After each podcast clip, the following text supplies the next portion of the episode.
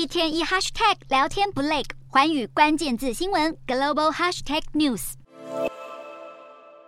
新加坡正成为中国富豪移居的首选。据报道，光是二零二二年就有两千八百位中国百万富豪移居新加坡。这个数字与二零一九年的人数相较，竟然成长了九成。这些移居到新加坡的富豪们，花钱绝不手软，撒币买入豪宅豪车，出入顶级俱乐部。据说，光是俱乐部会员年费就高达六十七万美元，和台币高达两千万多元。而这一波中国富豪移居潮，甚至造成豪宅大卖，导致房价飞涨的现象。这一大批移居到新加坡的中国超级有钱人，宛如电影《疯狂亚洲富豪》的现实版，正在新加坡上演。中国今年为了因应新冠疫情，祭出严严格的清零政策和限制措施，人民的生活品质大不如前，是造成中国民众想要移居的主要原因之一。反观新加坡，二零二二年四月各种疫情管制就已逐步开放。